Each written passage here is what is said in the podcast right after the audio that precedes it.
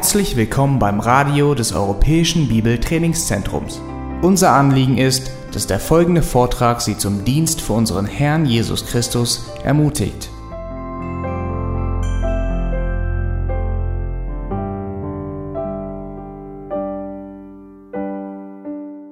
Und nun zu unserem Thema der Christ oder die Bibel und Gebet. Das letzte Lied, das wir gemeinsam gesungen haben, war ein Gebet. Und es enthielt dieses Lied lauter Bitten, die die Schrift uns lehrt zu beten. Und wir wollen uns fragen in dieser gemeinsamen Stunde, was die Bedeutung und der Stellenwert des Gebets sei. Und wenn wir das verstanden haben, auch vom Herrn erwarten, dass äh, wir daraus die Konsequenzen ziehen können. Drei Hauptpunkte dieses Vortrags. Erstens, Gott hat sein Geben abhängig gemacht von unseren Bitten. Das ist das Erste, das wollen wir uns anhand zahlreicher Stellen im Alten und im Neuen Testament vergegenwärtigen. Erstens, Gott hat sein Geben abhängig gemacht von unseren Bitten. Dann zweitens, im Gebet werden wir zu Mitarbeitern Gottes. Das werden wir sehen anhand von Beispielen im Alten Testament und anhand von Lehren und Beispielen aus dem Neuen Testament. Also zweitens, im Gebet werden wir zu Mitarbeitern Gottes. Und dann drittens, Gebet muss in unserem Leben mindestens so wichtig werden wie Bibel lesen. Und mir persönlich ist es äh, immer viel näher, viel Zeit zu verbringen im Bibellesen. Habe ich relativ wenig Mühe je gehabt, regelmäßig Bibel zu lesen. Viel schwerer ist es mir immer gefallen, regelmäßig auch entsprechend Zeit im Gebet zu verbringen. Regelmäßig, beharrlich. Und doch muss Gebet in unserem Leben mindestens so wichtig werden wie Bibellesen. Mindestens das gleiche Gewicht bekommen. Davon bin ich überzeugt und das werden wir auch anhand biblischer Beispiele erhärten müssen. Also erstens, Gott hat sein Geben abhängig gemacht von unserem Bitten. In Matthäus Kapitel 7, Vers 7 steht, eine einfache Verheißung mit einer Bedingung. Matthäus 7, Vers 7. Bedingung und Verheißung. Bittet und es wird euch gegeben werden. Der Herr verheißt zu geben, davor aber steht das Bitten. Also das Geben wird hier abhängig gemacht von unserem Bitten. Bittet, dann wird euch gegeben werden. Nun ist es selbstverständlich so, dass uns Gott sehr vieles gegeben hat, ohne dass wir ihn je darum baten. Er hat uns das Leben gegeben, er hat uns Dasein gegeben. Das konnten wir gar nicht von ihm erbeten und beständig gibt er uns tausend Dinge, um die wir nicht bitten, aber es gibt wichtige Dinge und gerade die Dinge, die unser Glaubensleben, unseren Dienst, unseren Auftrag als Volk Gottes betreffen, dort gilt, bittet und dann werdet ihr all das empfangen was euch Not tut, zu einem Leben des Glaubens, zum Dienst, zum Zeugnis, zum Ausleben eures Auftrags. Bittet und ihr werdet empfangen. Jakobus formuliert die gleiche Wahrheit in folgenden Worten. Jakobus 4, Vers 2. Ihr habt nichts, weil ihr nicht bittet. Und hier bezieht er es natürlich ebenfalls auf eine ganz bestimmte Sache. Natürlich hatten sie Leben und Gesundheit, viele hatten Geld und Besitz, er spricht sogar Kapitel 5 davon.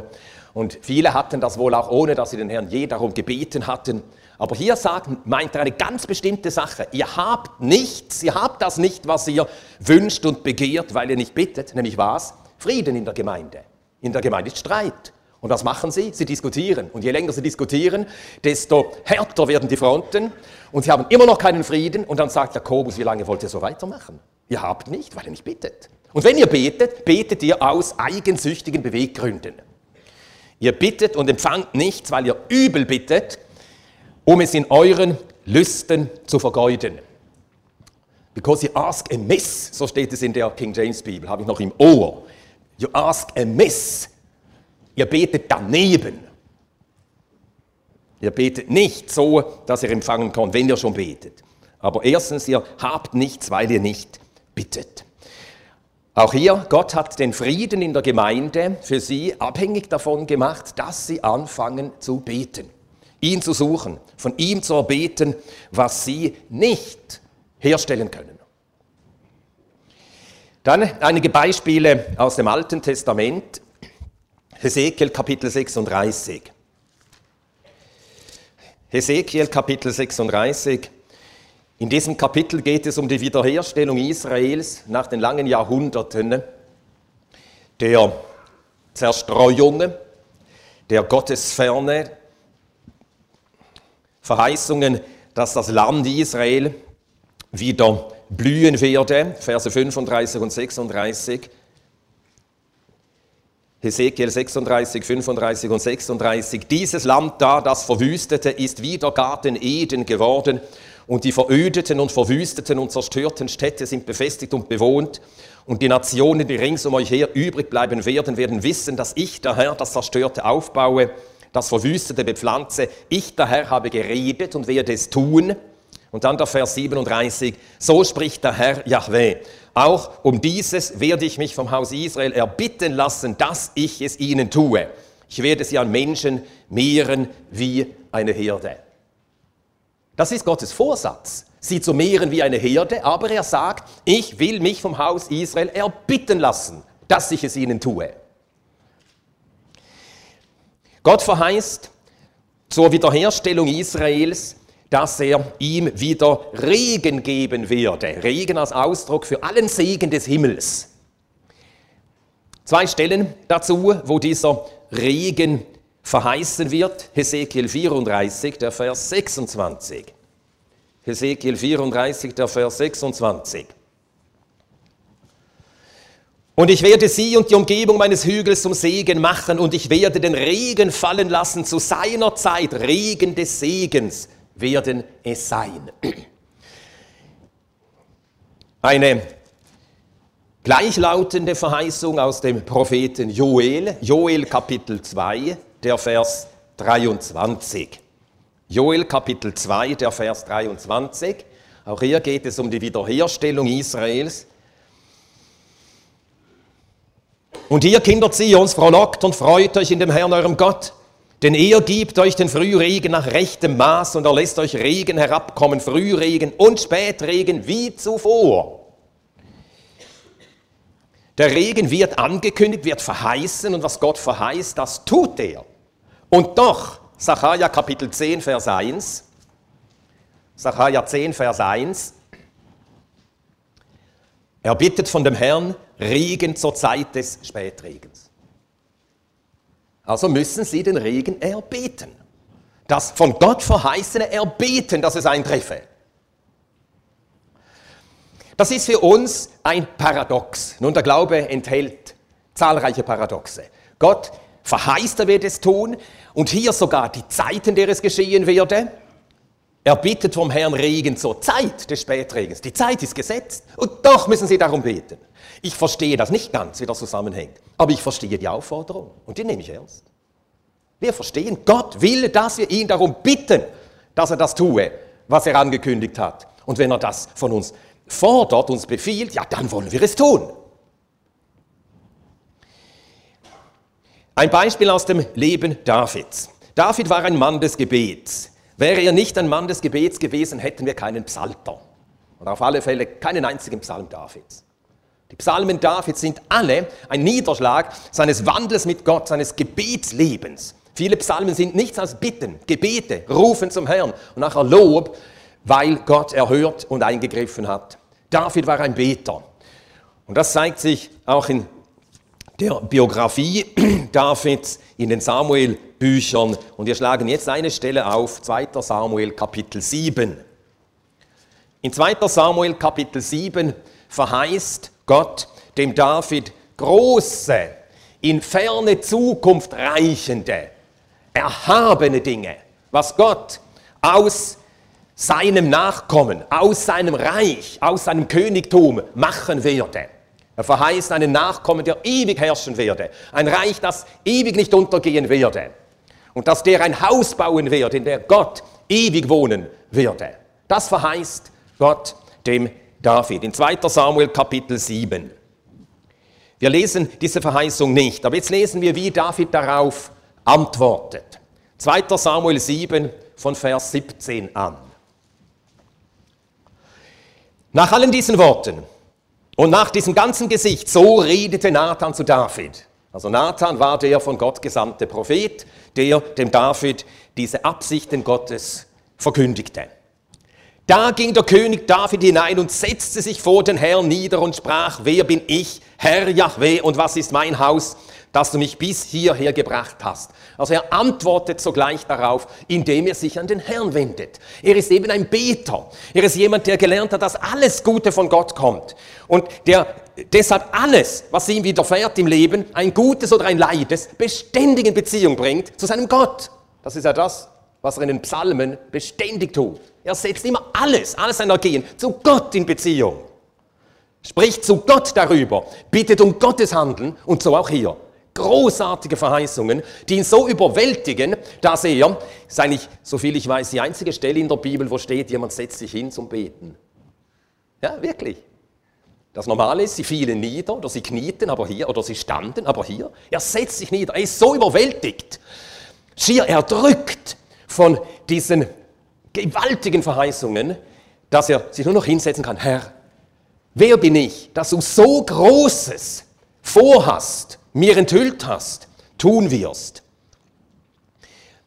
Und dann lesen wir weiter, und dies ist noch ein geringes Gewesen in deinen Augen, Herr Yahweh, und du hast auch vom Haus deines Knechtes geredet, in die Ferne hin. Und ist dies die Weise der Menschen, Herr Yahweh? Doch was soll David noch weiter zu dir reden? Du kennst ja deinen Knecht, Herr Yahweh.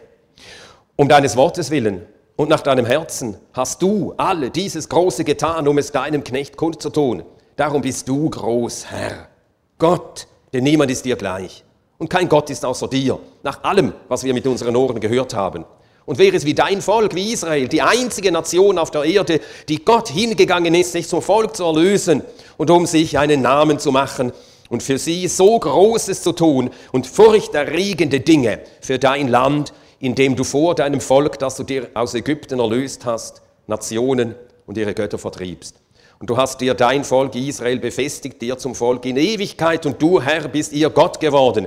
Und nun, Gott, Herr, das Wort, das du über deinen Knecht und über sein Haus geredet hast, halte aufrecht in Ewigkeit und tu, wie du geredet hast. Er betet darum, dass Gott dieses Große, das er verheißen hat, auch tue. Ist das Unglaube? Nein, das ist eben ein Ausdruck dessen, dass er Gott und sein Wort ganz ernst nimmt. Also wieder ein Beispiel dafür, Gott verheißt etwas und David betet darum, dass Gott diese Verheißung erfülle. Gott hat sein Geben abhängig gemacht von unserem Bitten. Natürlich beginnt alles mit Gott. Und es ist so, wir dürfen daraus nicht folgern, dass Gott äh, verschiedene Dinge, die er in seinen Ratschlüssen sich vorgenommen hat, dann doch nicht tun werde, weil die Gemeinde nicht gebetet hat. Das wird nicht geschehen. Er wird dafür sorgen, dass solche da sind, die Glauben haben und darum beten, dass alle Absichten Gottes mit seinem Volk und durch sein Volk sich erfüllen. Aber er wird halt die berufen und dazu verwenden, die sich verwenden lassen. Und wir sind berufen und haben das Vorrecht, in dieser Sache mit Gott mit Gottes Absichten mitzuarbeiten. Zu beten, dass seine Absichten sich verwirklichen. In uns, durch uns, in der Gemeinde, durch die Gemeinde, in seinem Volk, durch sein Volk. Herr, nun tue das, wovon du geredet hast. Salomo muss von seinem Vater gelernt haben, was Gebet bedeutet. Das zeigt sich in 1. Könige 8, 25 und 26. 1. Könige 8, 25 und 26.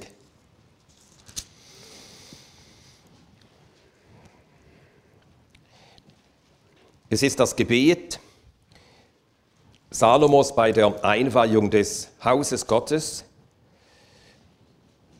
Und hier steht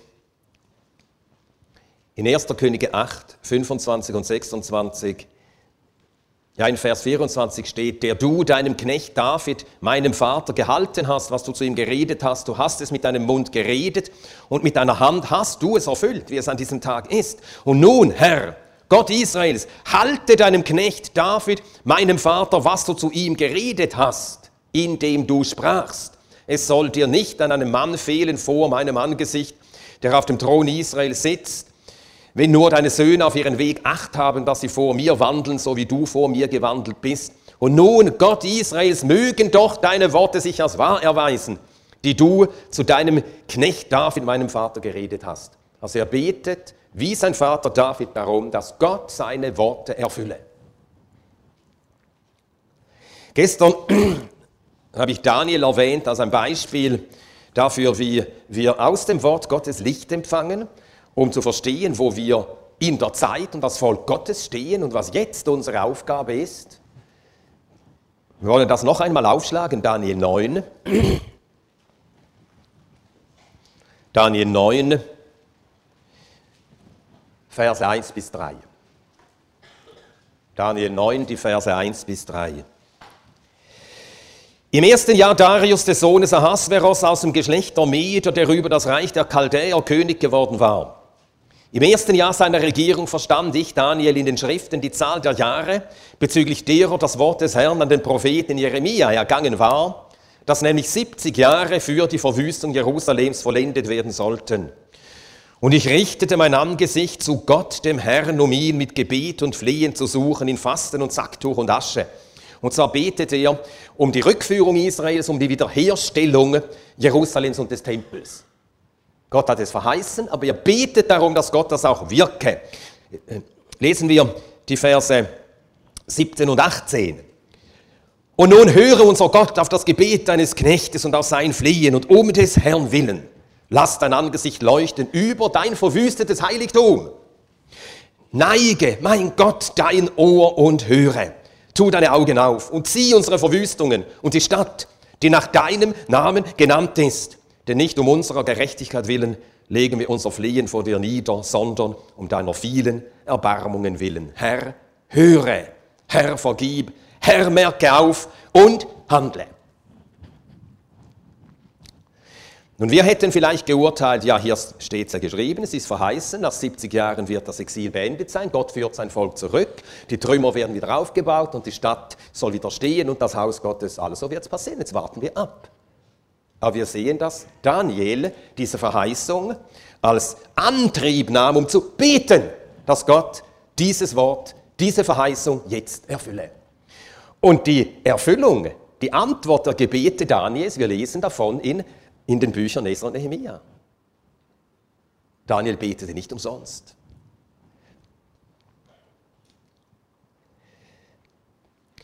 Einige Beispiele aus dem Neuen Testament.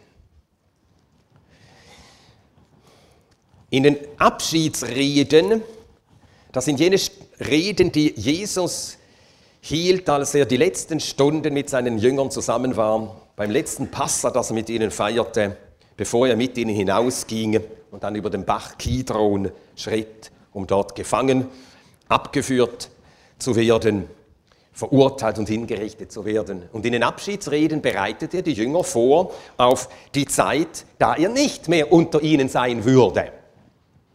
Und er verheißt ihnen das Kommen des Trösters. Ich werde euch nicht als Weisen zurücklassen. Ich werde den Tröster zu euch senden und damit komme ich selbst wieder zu euch. Johannes 14.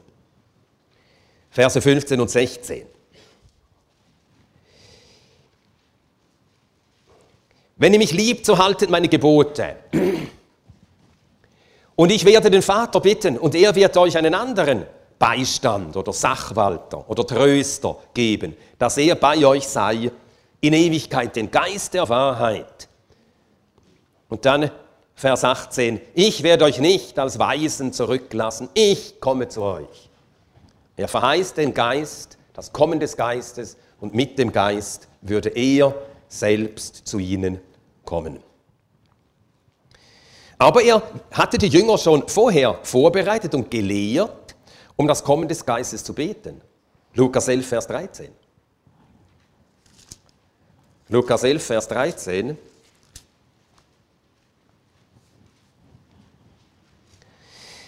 Wenn nun ihr, die böse seid, euren Kindern gute Gaben zu geben wisst, wie viel mehr wird der Vater, der vom Himmel ist, den Heiligen Geist denen geben, den bitten. Und sie hatten aus den Lehren des Herrn, aus den Gleichnissen über Gebet, die der Herr sie lehrte, aus dem Gebetsleben des Herrn selbst, hatten sie das verstanden. Der Herr verheißt etwas und er will, dass wir darum bitten, dass es geschieht. Und so lesen wir dann in Apostelgeschichte Kapitel 1. Der Herr hat ihnen die Verheißung wiederholt vom Kommen des Heiligen Geistes, bevor er sie nach der Auferstehung verlässt und in den Himmel auffährt. Apostelgeschichte 1, Vers 5. Denn Johannes taufte zwar mit Wasser, ihr aber werdet mit Heiligem Geist getauft werden nach nunmehr nicht vielen Tagen. Und Vers 8, ihr werdet Kraft empfangen, wenn der Heilige Geist auf euch herabkommt und ihr werdet meine Zeugen sein, sowohl in Jerusalem als auch in ganz Judäa und Samaria, bis an das Ende der Erde. Und als er dies gesagt hatte, wurde er emporgehoben, indem sie es sahen und eine Wolke nahm ihn auf von ihren Augen weg. Und was tun die Jünger? Sie kehren von Bethanien, das gleich außerhalb Jerusalems liegt, zurück. Bethanien, das am Ölberg liegt, kehren zurück nach Jerusalem. Und dann lesen wir, das steht in den Versen 12 bis 14, dann kehrten sie nach Jerusalem zurück vom Berg, der Ölberg heißt, der nahe bei Jerusalem ist, einen Sabbatweg entfernt. Und als sie hineingegangen waren, stiegen sie in den Obersaal hinauf, wo sie blieben. Vers 14, diese alle verharrten einmütig im Gebet. Mit einigen Frauen und Maria, der Mutter Jesu und seinen Brüdern. Und so beten sie jetzt darum, dass der Herr diese Verheißung erfüllt. Herr, du hast verheißen. Sie haben gewiss auch für anderes gebetet. Aber das wird in diesen Zusammenhang gestellt. Nach nunmehr nicht vielen Tagen werdet ihr mit dem Heiligen Geist getauft werden. Sie kehren zurück und sie verharrten im Gebet. Und am Tag von Pfingsten wurde der Heilige Geist ausgegossen. Da wurden die Jünger mit dem Heiligen Geist getauft. Nun auch hier dieses Paradox, der Tag von Pfingsten war bestimmt. Er konnte nicht früher kommen, auch nicht später kommen, als verordnet war. Schon der Name des Tages besagt es ja. Nun auf Deutsch, wenn wir Pfingsten sagen, hören wir es nicht mehr heraus. Aber Pfingsten ist die eingedeutschte Version des griechischen Wortes der 50. Tag. Hemerahe Pentekoste. Der 50. Und so steht in Apostelgeschichte 2, Vers 1, als der Tag, Hemera, Pentekoste, als der 50. Tag erfüllt war, der Tag war genau bestimmt. Was ist denn der 50. Tag? Das war der 50. Tag nach der Darbringung der äh, Erstlingsgarbe. Und die Darbringung der Erstlingsgarbe war am ersten, ersten Tag der Woche nach dem Passa. Also nach dem Passa, nachdem das Passalam geschlachtet worden war, musste am kommenden ersten Tag der Woche, wir sagen Sonntag, die Erstlingsgabe dargebracht werden und danach musste man sich sieben Wochen abzählen und dann am 50. Tag war äh, das Fest der Wochen, eben weil es sieben Wochen danach dauerte, das Wochenfest. Oder eben der 50., der Tag des 50. Pentekoste. Also der Tag war im hebräischen Festkalender genau bestimmt, an dem Tag und an keinem anderen. Das Jahr war auch festgelegt, wann es geschehen sollte. Wir haben eine genaue Chronologie, wann der Messias getötet werden sollte, nicht nur in welchem Jahr, sondern sogar an welchem Tag in Daniel 9. Also das Jahr war genau bestimmt, in jenem Jahr und der Tag war genau bestimmt, in jenem Jahr, an jenem Tag. Dann musste der Heilige Geist ausgegossen werden. Das war in Gottes Ratschlüssen verankert. Und doch wollte der Herr, dass die Jünger beten. Und sie haben es verstanden, sie haben gebetet und Gott hat seine Verheißung erfüllt. Gott hat sein Geben abhängig gemacht von unseren Bitten. Weitere Beispiele. 1. Timotheus 2, Vers 4. 1. Timotheus 2, Vers 4. Ja, ich lese die Verse 3 und 4. Dies ist gut und angenehm vor unserem Heiland Gott, welcher will, dass alle Menschen errettet werden und zur Erkenntnis der Wahrheit kommen. Das ist Gottes Retterwille, Gottes Heilswille. Er will, dass alle Menschen errettet werden. Aber dieser Satz steht in einem unmittelbaren Zusammenhang mit den Versen 1 und 2. Der Vers 3 wird ja mit einem Denn eingeleitet. In den Versen 1 und 2 die Aufforderung für alle Menschen zu beten. Ich ermahne nun vor allen Dingen, dass Flehen, Gebete, Fürbitten, Danksagungen getan werden für alle Menschen. Und warum will Gott, dass wir für alle Menschen beten? Denn das ist gut und angenehm vor unserem Heiland Gott, welcher will, dass alle Menschen errettet werden. Gott will Menschen retten, aber will es tun als Antwort auf die Gebete seines Volkes. Nun ist es sicher so, dass Gott uns zum Heil erwählt. Vor Grundlegung der Welt. Und wir werden gläubig, weil Gott uns zum Glauben erwählt hat. Davon bin ich völlig überzeugt. Ich kann keine Sekunde mehr daran zweifeln, seit das mir klar geworden ist. Ich wurde gläubig, weil Gott mich dazu erwählte. Aber gleichzeitig weiß ich, ich kann zum Glauben, weil Leute da waren, die nicht aufhörten, für mich zu beten. Ich habe eine gottesfürchtige Tante gehabt, sie ist jetzt beim Herrn, und sie hat wirklich ihr Leben für das Evangelium gegeben. Sie war immer unterwegs und hat Leute besucht, für Leute gebetet. Sie war nicht verheiratet, aber sie hat durch ihre Gebete und durch ihre Besuche die ganze Verwandtschaft nicht nur zusammengehalten, sondern auch beständig mit dem Evangelium versorgt. Und äh, so ist in meiner Verwandtschaft äh, eine ganze Reihe gläubig. Und sie hat auch für mich gebetet, sie hat nicht aufgehört, beharrlich für mich gebetet, auch die Jahre, wo ich ganz weit weg war, also wirklich wie der verlorene Sohn äh, bei den Schweinen. Und sie hat nicht aufgehört, für mich zu beten. Der Herr will retten, aber er will es tun über die Gebete seines Volkes. Es ist ein Zusammenhang, der ganz eindeutig besteht. Er will dich und mich verwenden, um Seelen zu retten und darum will er, dass du, dass ich, dass wir für Menschen beten. Hier haben wir übrigens auch Grundlage zum Gebet und zur Fürbitte. Du hast einen Freund, der, der auf dem Herzen liegt. Und dann können wir manchmal solche Fragen haben, ja, ist er überhaupt erwählt, hat es einen Sinn für ihn zu beten? Diese Fragen sind verkehrt. Wir müssen nicht wissen wollen, was Gott verborgen hat. Hier hat Gott seinen Willen offenbart. Und sein offenbarter Wille in dieser Sache ist, bete für ihn. Und das nehme ich ernst, das nehme ich zum Nennwert. Und darum bete ich für meinen Freund, für meinen Nachbarn. Ich bete für sie und ich halte dem Herrn immer wieder diese Verheißung vor. Herr, nicht ich habe gesagt, sondern du hast gesagt, dass du alle Menschen retten willst. Du willst ihn retten, das hast du gesagt. Lass jetzt dein Retterwille in Erfüllung gehen. Und indem wir so beten, gibt uns Gott auch den Glauben und mit dem Glauben auch das Ausharren, bis das Erbetene eintrifft. Nun oft ist es so, wir beten und dann irgendwann mal hören wir auf zu beten. Das kann aus Lässigkeit geschehen, aber das kann auch äh, sein, Gott gibt uns den Glauben nicht, für jemanden weiterzugeben, zu beten. Aber das jetzt nur nebenbei. Unser Thema ist jetzt bezüglich Gebet ein anderes. Gott hat sein Geben abhängig gemacht von unserem Bitten. Äh, Römer 15, Verse 30 bis 32. Römer 15, Verse 30 bis 32. Ich bitte euch aber, Brüder, durch unseren Herrn Jesus Christus und durch die Liebe des Geistes mit mir zu kämpfen in den Gebeten für mich zu Gott, damit ich von den Ungläubigen in Judäa gerettet werde und mein Dienst für Jerusalem den Heiligen wohl angenehm sei, damit ich durch Gottes Willen mit Frieden zu euch komme und mich mit euch erquicke. Also betet, damit ich durch Gottes Willen zu euch komme. Gott will, dass ich zu euch komme. Und betet jetzt, dass ich durch diesen Willen zu euch komme.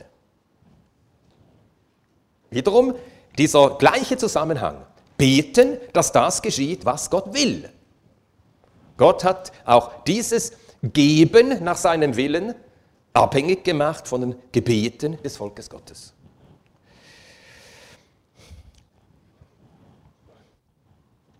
In Johannes 14 in den Versen 1 bis 3 eine Verheißung, die uns alle froh macht und die damals auch die Jünger froh machte, weil sie ganz niedergeschlagen waren beim Gedanken, dass der Herr sie jetzt bald verlassen würde.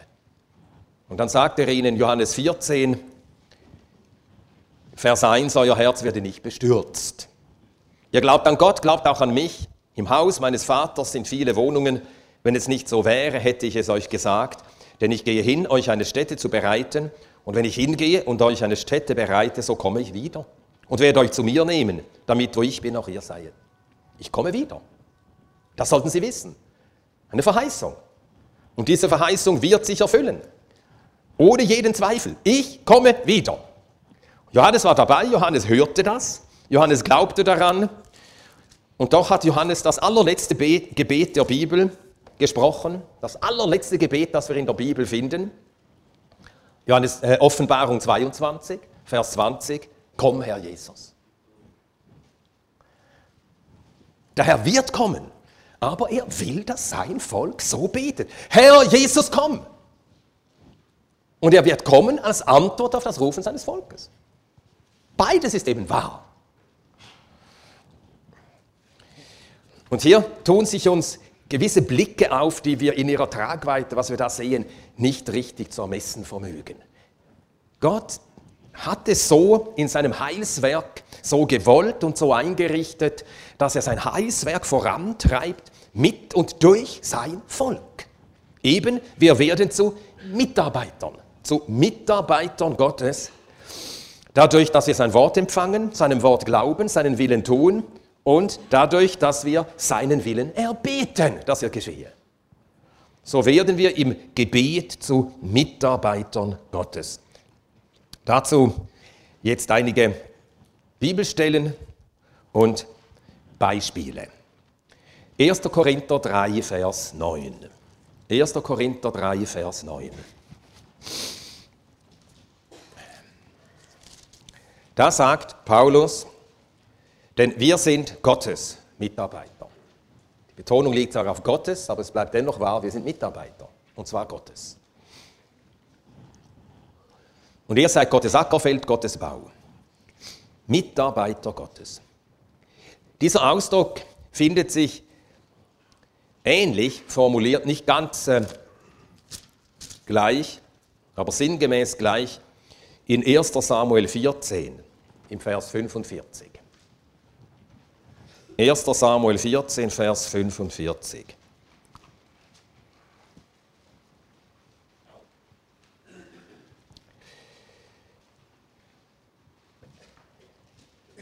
Erster Samuel 15, 45, aber das Volk sprach zu Saul, sollte Jonathan sterben, der diese große Rettung in Israel verschafft hat, das sei ferne. So war der Herr lebt, wenn von den Haaren seines Hauptes eins auf die Erde fällt, denn er hat mit Gott gehandelt an diesem Tag mit Gott gehandelt, mit Gott gewirkt, mit Gott gearbeitet, Mitarbeiter Gottes. Also wir sind dazu berufen, Mitarbeiter Gottes zu sein. Jetzt schlagen wir 1. Mose 18 auf. Abraham. 1. Mose 18. Abraham, der in jenem Land schon lebt, das Gott ihm gegeben hat, wohin Gott ihn geführt hat. Er besitzt das Land zwar noch nicht, er ist noch Fremdling im Land, aber es ist ihm und seiner Nachkommenschaft verheißen. Er wandelt mit Gott und Gott offenbart sich ihm, erscheint ihm. In 1. Mose 18, Vers 1, und der Herr erschien ihm bei den Terebinten Mamres, kündigt ihm die Geburt eines Sohnes an und dann von Vers 16 an. Gott hat ihm zwei Dinge mitzuteilen. Das erste ist die Geburt eines Sohnes, da spricht er vom Heil, das äh, er bereitet hat. Der Same Abrahams ist ja letztlich Christus, läuft auf Christus hinaus. Und das Kommen Christi in diese Welt, er musste ja in diese Welt kommen, weil diese Welt der Sünde wegen im Tod ist und unter Gottes Zorn steht.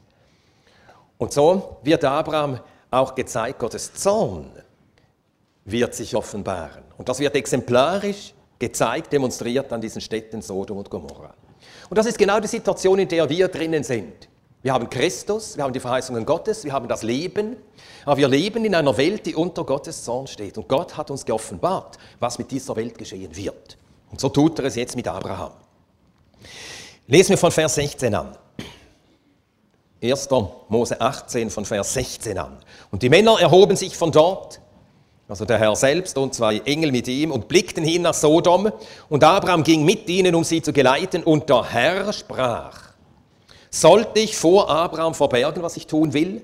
Wird doch Abraham gewiss zu einer großen und mächtigen Nation werden, und sollen doch in ihm gesegnet werden alle Nationen der Erde, denn ich habe ihn erkannt, damit er seinen Kindern und seinem Haus nach ihm befehle, damit sie den Weg des Herrn bewahren, Gerechtigkeit und Recht auszuüben, damit der Herr auf Abraham kommen lasse, was er über ihn geredet hat. Und der Herr sprach, weil das Geschrei von Sodom und Gomorra groß und weil ihre Sünde sehr schwer ist, so will ich hinabgehen und sehen, ob sie nach ihrem Geschrei, das vor mich gekommen ist, völlig getan haben. Und wenn nicht, so will ich es wissen. Gott also offenbart Abraham auch das, was er mit dieser Welt vorhat. Jetzt zeigt er es am Beispiel zweier Städte. Sollte ich vor Abraham verbergen, was ich tun will? Nein, Gott offenbart es seinen Knechten.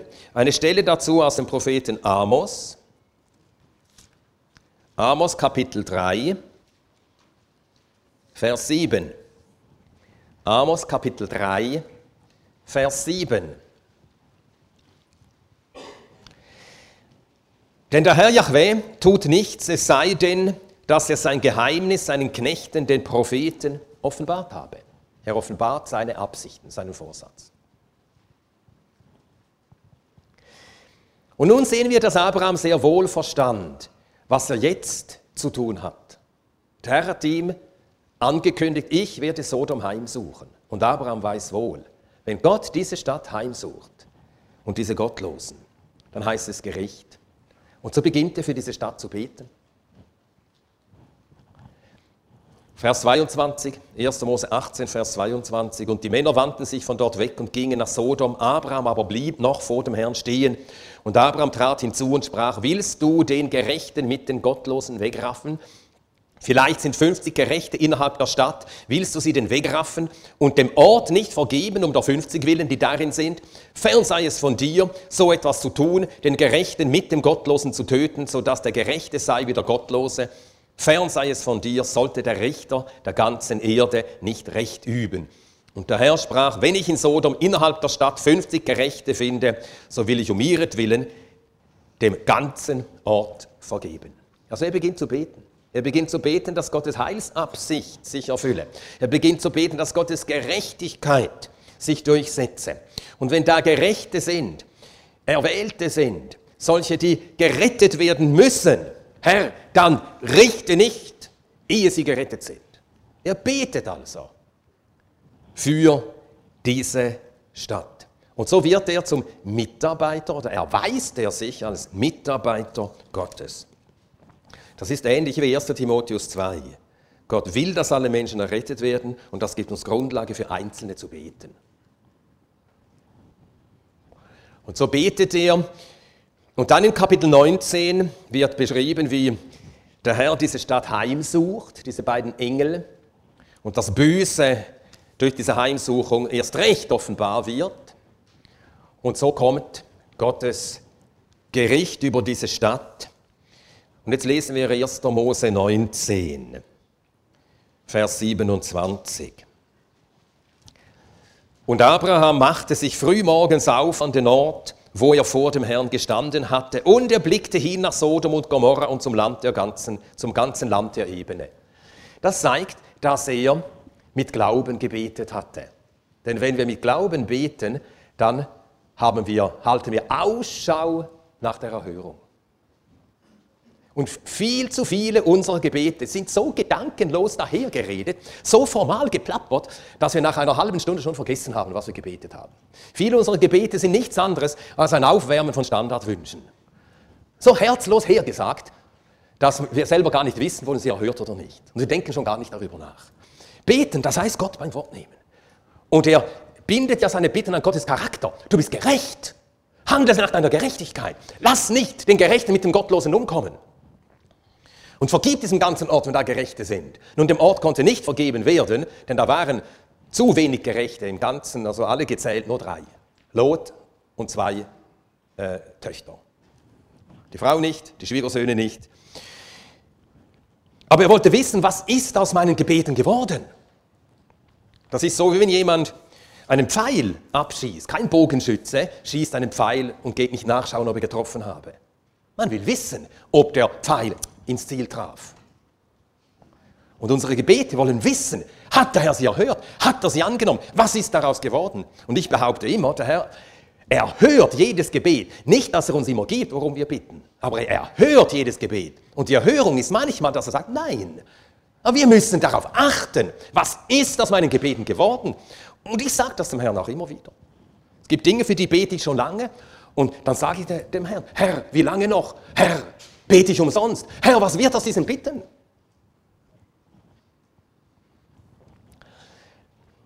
Und so wurde dieser Wunsch, diese Bitte Abrahams, vergib dem Ort, nicht erfüllt, aber die zweite Bitte, richte nicht den Gerechten mit dem Ungerechten, ging in Erfüllung. Und das steht ausdrücklich im Vers 29.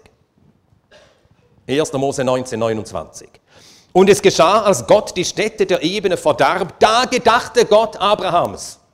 Und er entsandte Lot mitten aus der Umkehrung. Das war die Antwort auf Abrahams Gebete. Also Abraham ein Mitarbeiter Gottes. Im Gebet werden wir zu Mitarbeitern Gottes. Der Herr hat angefangen, sehr früh angefangen, die Jünger über Gebet zu lehren. Schon in der Bergpredigt, die er in der frühen Phase seines Dienstes hielt, in Matthäus Kapitel 5, lehrt er sie Grundwahrheiten über das Gebet. Wenn ihr betet, sollt ihr so beten.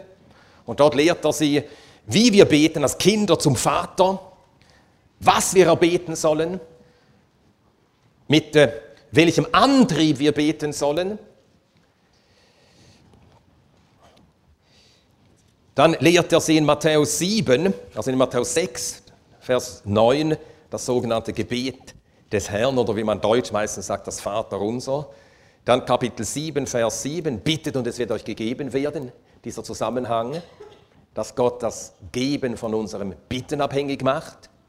Dann lehrte er sie durch Gleichnisse immer wieder, wichtige Lektionen über Gebet, Lukas 11, das Gebet vom äh, jenem Mann, der nachts Besuch bekommt und hat ihm nichts, das er ihm äh, auftischen kann. Und da geht zu seinem Nachbarn und bedrängt den Nachbar so lange, bis der Nachbar dann doch aufsteht, obwohl es schon Mitternacht ist und er schon im Bett ist, bis er doch aufsteht und ihm gibt, worum er bittet. Und da lehrt der Herr, dass Gott auch unseren Glauben, er will sehen, ob wir wirklich glauben. Wollen wir wirklich, worum wir beten? Ist es uns wirklich ernst? Oder beten wir einfach so, weil es sich gehört, dass man als Christ betet? Und wir tun ja oft, gerade in den Zusammenkünften, große Bitten. Herr, offenbare deine Herrlichkeit. Meinst du das wirklich? Meinst du das wirklich? Willst du, dass Gott seine Herrlichkeit in dir offenbart? Und wenn du das wirklich willst, dann, wirst du, dann wird er anfangen, so zu wirken und Dinge in deinem Leben zu tun, wenn du sie wirklich willst. Und der Herr will das auch an uns prüfen. Meinen wir, warum wir beten? Und darum lässt er uns oft lange warten. Und er will sehen, dass wir mit Zudringlichkeit bitten, auf sein, an seinen Verheißungen festhalten. Solche Dinge lehrte der Herr die Jünger. Dann lehrte er in Matthäus 18 ausdrücklich ein Gleichnis dafür, dass wir auch nicht müde werden sollten. Also in Lukas 11 die Zudringlichkeit des Gebets, Lukas 18 das nicht ablassen vom Beten. Und wenn man für jemanden 10 Jahre betet, 20 Jahre betet, 40 Jahre betet, nicht aufhören. So lehrte der Herr die Jünger über Gebet und schließlich, nein, noch eine Stelle, äh, die er sie über Gebet lehrte, während seines Dienstes, Matthäus Kapitel 9. Die Verse 36 bis 38. Matthäus 9, die Verse 36 bis 38. Als er aber die Volksmengen sah, wurde er innerlich bewegt über sie, weil sie erschöpft und hingestreckt waren wie Schafe, die keinen Hirten haben. Dann spricht er zu seinen Jüngern, die Ernte zwar ist groß, die Arbeiter aber sind wenige. Bittet nun den Herrn der Ernte, dass er Arbeiter in seine Ernte aussende. Ach, das finde ich so erstaunlich. Die Ernte ist groß, Arbeiter sind wenige, also senden wir Arbeiter aus. Spricht der dreieinige Gott. Nein. Bittet ihr darum, dass er aussende. Er will, dass sein Volk darum betet. Äh, gestern hat irgendjemand das gesagt noch, dass wir, ja, es war äh, Wolfgang, sagte, dass wir großen Mangel haben an Dienern in der Gemeinde, Diener gleich Leiter, Leiter gleich Diener. Allgemeiner formuliert, es besteht ganz großer Mangel an Arbeitern. In den Gemeinden, aber auch auf dem Missionsfeld, in der Evangelisation, großer Mangel an Arbeitern. Ein großes Feld. Ich reise jedes Jahr nach Pakistan. Ein weites Feld der Arbeit. Allein schon unter der christlichen Minorität. So viele Menschen, die willig sind, das Evangelium zu hören, die gerne zuhören, die, wenn man eine Bibelstunde irgend in einem Haus von jemandem bekannt gibt, einlädt, das Haus ist sofort voll. Und die sitzen da Und man muss die Bibel nicht zuerst verteidigen und sagen, das ist Gottes Wort und so weiter und so fort, sondern man nimmt einen Bibeltext, legt den Bibeltext aus und Leute sitzen da und hören und es kommen laufend Leute zum Glauben. Aber es sind so wenige Arbeiter. Überall so wenige Arbeiter. Und jetzt wieder eine Frage an dein Gewissen. Du musst vor dem Herrn äh, antworten. Niemandem sonst. Wann hast du den Herrn das letzte Mal auf den Knien darum gebetet, Herr, sende Arbeiter aus. Herr, sende Arbeiter aus. Oder hast du je so gebetet? Wundern wir uns noch, warum der Arbeiter immer noch so wenige sind? Der Herr will diese Bitte hören von uns. Er will hören, wie wir als Einzelne und als sein Volk beten. Herr, sende Arbeiter aus. Und ich bete fast jeden Tag, wenn ich für Pakistan bete, fast jeden Tag bete ich auch dieses Gebet. Herr, sende Arbeiter aus in die Nordwestprovinz. Sende Arbeiter aus in das Tal Karan, in das Tal Swat. Sende Arbeiter aus nach Baltistan, nach Hunza, nach Gilgit, nach Waziristan, nach Kohat, nach Kohistan. Sende Arbeiter aus. Es gibt doch keine Christen. Und es braucht Arbeiter. Sende Arbeiter aus nach Belutschistan, in jede Stadt, in jedes Dorf Belutschistan. Sende Arbeiter aus. So sollen wir beten. Und der Herr erhört das in Bitten, die er uns aufgetragen hat. Und da beten wir ganz gewiss nach seinem Willen. Und wir haben die Verheißung, wenn wir nach seinem Willen beten, dass er uns erhört. Also beten wir doch so. Also der Herr lehrte die Jünger all diese Lektionen auf solche Bitten und in seinen Abschiedsreden, dort gab er ihnen erst richtig zu verstehen, ich werde euch jetzt verlassen. Aber das Werk, das muss weiter geschehen. Das Werk hört damit nicht auf, dass ich jetzt zum Vater zurückkehre, sondern im Gegenteil, jetzt werden noch größere Werke geschehen. Johannes 14, dort sagt er das. Johannes 14, Vers 12. Wahrlich, wahrlich, ich sage euch, wer an mich glaubt, der wird auch die Werke tun, die ich tue und wird größer als diese tun, weil ich zum Vater gehe. Und ab Pfingsten begannen diese größeren Werke zu geschehen. Da kam an einem Tag durch eine Predigt 3000 Seelen wurden gerettet. Das waren größere Werke als zur Zeit Jesu im Fleisch geschahen. Das Werk hört nicht auf, es wird weitergehen, aber jetzt durch euch. Und jetzt beachtet den Vers 13, mit welchem Wort dieser Vers eingeleitet wird. Wir lesen ja diesen Vers meistens, nehmen ihn so für sich. Um was irgend ihr bitten werdet in meinem Namen, das werde ich tun. Ist auch nicht falsch, wir dürfen das. Aber jetzt wollen wir ihn im Zusammenhang lesen. Der Herr sagt also, jetzt werden diese Werke durch euch geschehen, die ich tat und noch größere. Und was irgend ihr bitten werdet. Merkt ihr den Zusammenhang? Er macht deutlich, diese Werke werden dadurch geschehen, dass ihr betet um dieses Wirken. Das meint er hier. Bitten darum, dass diese Werke geschehen. Und um was irgend ihr bitten werdet, in meinem Namen, das werde ich tun. Und so betet die Gemeinde im Namen Jesu Christi, ihres Herrn, der der Gemeinde den Auftrag gegeben hat, diese Werke zu tun. Oh Vater, wir kommen zu dir im Namen deines Sohnes. Er hat uns das aufgetragen und jetzt beten wir. Gib uns Arbeiter, gib uns Diener, gib deinem Volk Gaben, gib deinem Volk Lehrer, Hirten, Evangelisten. Und dann geschehen diese Werke durch die Gebete des Volkes Gottes. Und so hat der Sohn Gottes das Fortdauern und die Ausbreitung seines Werkes in die Hände seines Volkes gelegt. Tja, in deine und meine Hände. Große Verantwortung, aber auch eine hohe Würde. Dazu hat er uns berufen, uns zu Mitarbeitern Gottes gemacht. Und daraus jetzt drittens die Folgerung, wenn dem so ist, dann muss Gebet in unserem Leben mindestens so wichtig werden wie Bibellesen. Und wir sehen das am Beispiel der Knechte Gottes im Alten und im Neuen Testament. Sie waren alle Beter. Sie waren alle Beter. Abraham war ein Beter, wie wir gesehen haben. Jakob wurde zu Israel. Und wann wurde er zu Israel? In jener Nacht, wo er beten lernte. Dort am Jabbok, als Gott ihn niederrang. Dort wurde er zu einem Beter und da wurde er zu Israel. Erst dort. Mose war ein Beter, Josua war ein Beter. Das sind die, die Männer, die Propheten waren alle Beter, Jesaja war ein Beter, Jeremia war ein Beter. Der Herr muss ihm dreimal sagen, hör auf für dieses Volk zu beten. Steht dreimal im Propheten Jeremia. Und das er war ein Beter. Er konnte nicht aufhören, für dieses Volk zu beten, bis er ihm sagen musste, ich habe etwas anderes vor für dieses Volk. Jetzt hör auf, für dieses Volk zu beten. Er war ein Beter. Das waren die Männer, durch die Gott seine Heilsrat vorantrieb. Und Menschen, die gewürdigt sind, an dieser großen, hohen Berufung teilzuhaben, teilzuhaben an Gottes Wirken in dieser Welt, sind Beter. Bibelleser und Beter. Beides äh, greift ineinander. Die Bibel gibt uns den Glauben zum Beten, lehrt uns beten, was beten. Und als Bibelleser werden wir Beter, wenn das Wort Gottes an uns wirkt. Und dann ist es auch so, Beter, die hören auch Gottes Stimme immer klarer. Durch diesen Umgang mit dem Herrn im Gebet werden wir immer hellhöriger für sein Reden, für seine Absichten. Also alle Knechte Gottes im Alten und im Neuen Testament waren Beter.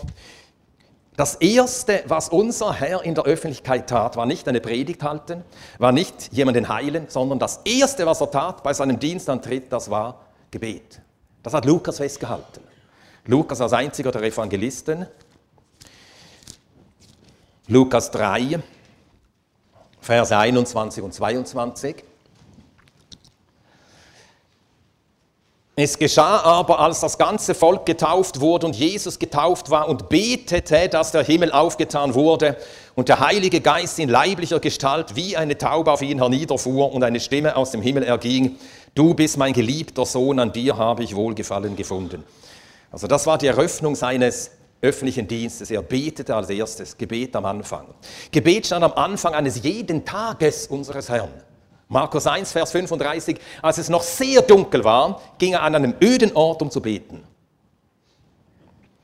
Wir lesen im Lukas-Evangelium, dass, also Lukas hält es ausdrücklich fest, äh, er macht das von den vier Evangelisten am ausführlichsten, dass bei allen entscheidenden Werken oder Weichenstellungen im Verlauf des Dienstes Jesu, davor und danach war immer Gebet. Bevor er die Jünger berief, Lukas hält es fest, verharrte die ganze Nacht im Gebet, Lukas 6, Vers 12. Dann berief er die Jünger. Bevor er die Frage an die Jünger richtete, wer sagen die Leute, dass ich sei und ihr, wer sagt ihr, dass ich sei, bevor er diese Frage an sie stellte, Lukas 9, Vers 16 hält es fest, er betete für sie. Dann die Frage. Immer noch Lukas 9, der Herr auf dem Berg der Verklärung. Nur Lukas hat es festgehalten. Er betete und indem er betete, wurde er umgestaltet. Auch, Lukas hat als einziger festgehalten, dass Jesus für Petrus betete, ihm ankündigte. Das steht in den anderen Evangelien auch, dass er ihn verleugnen werde. Und dann steht in Lukas 22 im Vers 32, aber ich habe für dich gebetet, dass dein Glaube nicht aufhöre. Am Kreuz betete er, Vater, vergib ihnen, denn sie wissen nicht, was sie tun. Auch das hat nur Lukas festgehalten. Also unser Herr war, hatte seinen Dienst mit Gebet angefangen. Gebet und Wort Gottes waren bei ihm die obersten Dinge. Das war auch so bei den Aposteln. Paulus war ein Beter, der Beweis dafür, dass er jetzt Christ geworden war, dass er jetzt aus Gott geboren war, was war der Beweis? Siehe, er betet. Das steht in Apostelgeschichte 9. Apostelgeschichte 9, Vers 11. Der Herr aber sprach zu ihm, Apostelgeschichte 9, Vers 11. Der Herr aber sprach zu ihm, steh auf und geh in die Gasse, die die gerade genannt wird, und frage im Haus des Judas nach jemand, mit dem Namen Saulus von Tarsus, denn siehe, er betet. Jetzt betet er zum ersten Mal in seinem Leben. Hätte man das ihm einen Tag vorher gesagt, Paulus wäre böse geworden. Er betete doch immer in der Synagoge, kannte alle Gebete auswendig. Aber jetzt betet er. Wirklich. So dass der Himmel sagte, jetzt betet er. Und das war der Beweis dafür, jetzt ist er aus Gott geboren. Und so lernen wir daran, ein Kind Gottes ist ein Beter, wenn es gesund ist. Ein Kind Gottes ist ein Beter. In ihm ist etwas, das beständig nach Gott ruft. Paulus sagt in Römer 8, dass wir den Geist der Sohnschaft empfangen haben, durch den wir rufen aber Vater. Und in Galater 4 sagt er sogar, wir haben den Geist der Sohnschaft empfangen, welcher ruft. Der Geist in uns ruft und wir rufen durch den Geist. Und das markiert uns als Kinder Gottes. Und wenn ein Kind Gottes gesund ist, ist es ein Beter. dann ist es ihm Wonne und Bedürfnis, das Angesicht Gottes zu suchen, vor ihm zu liegen. Nun ist es eben leider so, dass es nicht immer der Geist ist, der uns regiert. Und das führt zu einer ziemlich erschütternden Schlussfolgerung. Unsere Gebetslosigkeit ist Fleischlichkeit. Das ist ein Beweis, dass das Fleisch regiert und nicht der Geist. Menschliche Kraft, menschliches Vermögen, menschliches Organisieren, menschliche Intelligenz, all diese Dinge setzen wir laufend ein. Aber haben offensichtlich zu wenig, zu wenig ernst genommen, dass wir nichts tun können ohne ihn, dass wir, der, ein Mensch nichts empfangen kann, es sei ihm denn vom Himmel gegeben, dass jede gute Gabe und jedes vollkommene Geschenk von oben kommt vom Vater der Lichter. Wenn das alles wahr ist, ja, das muss uns zu Betern machen. Und die Arbeit und das Leben in der Gemeinde lehrt uns deutlich genug, wir haben Schwierigkeiten, schwierige Leute, schwierige Situationen, eigenwillige Leute und mit Problemgeschwistern. Wir werden nicht mit denen fertig. Man versucht alles. Gespräche, Freundlichkeit, Strenge, man versucht alles. Es nützt alles nichts. Wir haben keine Macht über die Herzen. Wir haben nichts in den Händen. Und das lehrt uns einfach beten. Das lehrt uns den Herrn suchen. Äh, Gebet am Anfang, noch zwei, drei Beispiele, ganz kurz und dann schließe ich. Äh, Moody sagt einmal, am Anfang jeder großen Bewegung, jede große Bewegung, die Gott schenkte, lässt sich auf einen Beter auf den Knien zurückverfolgen, sagte Moody. Und das stimmt. Das Buch der Richter demonstriert es. Die Erweckungen, die dieses Buch durchsetzen, begannen alle mit Gebet. Und die Kinder Israel schrien zum Herrn begannen alle mit Gebet. Das ist eine Lektion. Die Aufbrüche, die Gott geschenkt hat im Lauf der Kirchengeschichte, begannen mit Gebet. Die Reformatoren waren Beter, Martin Luther war ein Beter. Die methodistische Erweckung im 18. Jahrhundert, die mit äh, Georg Whitfield anfing und nachher John Wesley als zweites Werkzeug dieser Erweckung, begann mit Gebet und wurde beständig getragen durch Gebet. Die Erweckungen im 19. Jahrhundert, auch die waren Gebetserweckungen. Spurgeon beschreibt das in einer Predigt, wie die Erweckung in London anfing. Ich lese hier einige Sätze. Was für eine Veränderung gab es in den Gebetszusammenkünften? Jedermann schien ein Kreuzritter zu sein, der das himmlische Jerusalem belagerte. Ein jeder schien gewillt, die himmlische Stadt im Sturm einzunehmen durch die Gewalt der Fürbitte. Und bald kam der Segen über uns. Er kam in solcher Überfülle, dass wir keinen Raum hatten, ihn aufzunehmen. Was hatten wir für Gebetsversammlungen? Der Heilige Geist war in so furchterregender Weise gegenwärtig, dass wir in den Staub gebeugt wurden. Der Heilige Geist kam wie Regenschauer, der den Erdboden erweicht und sich nun willig pflügen lässt. Es dauerte nicht lange, bis von links und von rechts der Ruf gehört wurde, was muss ich tun, um errettet zu werden. Erweckungen im 20. Jahrhundert, die der Herr geschenkt hat, in China oder in Indien im Zusammenhang mit Bakzing, waren Gebetserweckungen. Der große Evangelist der chinesischen Erweckung von 1927 bis 1937 war John Sung. Durch ihn kamen Tausende und Abertausende zum Glauben. Er war ein ganz außergewöhnliches und auch ein auffälliges, auch menschlich auffälliges Werkzeug in den Händen des Herrn. Und der Missionar Boone Mark, der ihn während zweier Evangelisationen bei sich zu Hause hatte und ihn aus nächster Nähe kennengelernt hatte, er sagte von John Sung, er redet wenig, er predigt mehr, aber am meisten betet er. Und Martin Lloyd Jones, den man kennt als großen Verkündiger, vielleicht der größte Verkündiger und Evangelist Großbritanniens im 20. Jahrhundert, seine Frau Bethan sagte einmal von ihm, niemand wird meinen Mann wirklich verstehen, ehe er begriffen hat, dass er zuallererst ein Mann des Gebets ist, erst dann ein Evangelist. Das wissen viele nicht und bedenken es nicht. Er war zuallererst ein Mann des Gebets, erst dann ein Evangelist. Und 1974 sagte Lloyd Jones an einer Pastorenkonferenz in Bala, oder wie man das ausspricht, in Wales, die beiden größten Zusammenkünfte in meinem Leben waren beides Gebetsversammlungen. Um alles in der Welt würde ich sie nicht verpasst haben wollen. Und so möge dieser Vers zum Schluss stehen als Herzenswunsch vor dem Herrn ausgesprochen. Lukas 11, Vers 1. Und es geschah, als er an einem gewissen Ort und betete, da sprach, als er aufhörte, einer seiner Jünger zu ihm, Herr, lehre uns beten.